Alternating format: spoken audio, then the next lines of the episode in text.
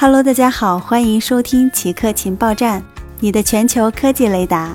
今天你将听到两条主要资讯：俄罗斯发现保存完整的冰河时期的熊；俄罗斯北极地区的驯鹿游牧人发现了一只冰河时期保存下来的熊。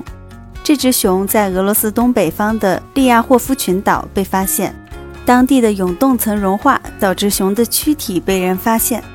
据信，这只熊生活在距今两万两千年到三万九千五百年以前。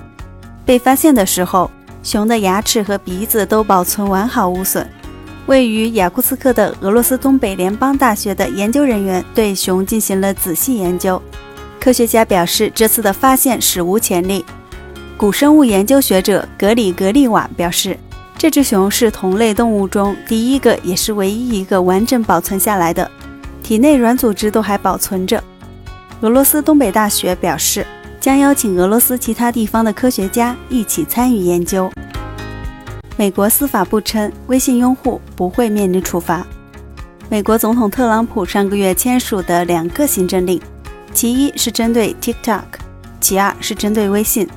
TikTok 母公司已经和甲骨文领衔的财团达成交易，但目前还不清楚交易是否会被批准。针对微信的行政令适用范围如何，也是未知数。美国司法部表示，即使美国下周通过其他行动禁用微信，微信用户也不会面临民事或刑事处罚。商务部长罗斯将在周日前发布监管规定，澄清哪些与微信相关的交易将被禁止。微信用户在旧金山地区法院提出一项动议。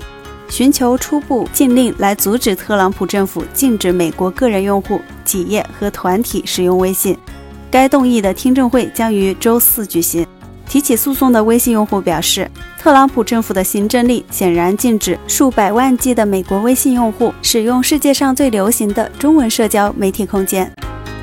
以上就是本期节目所有内容。固定时间，固定地点，我们下期再见。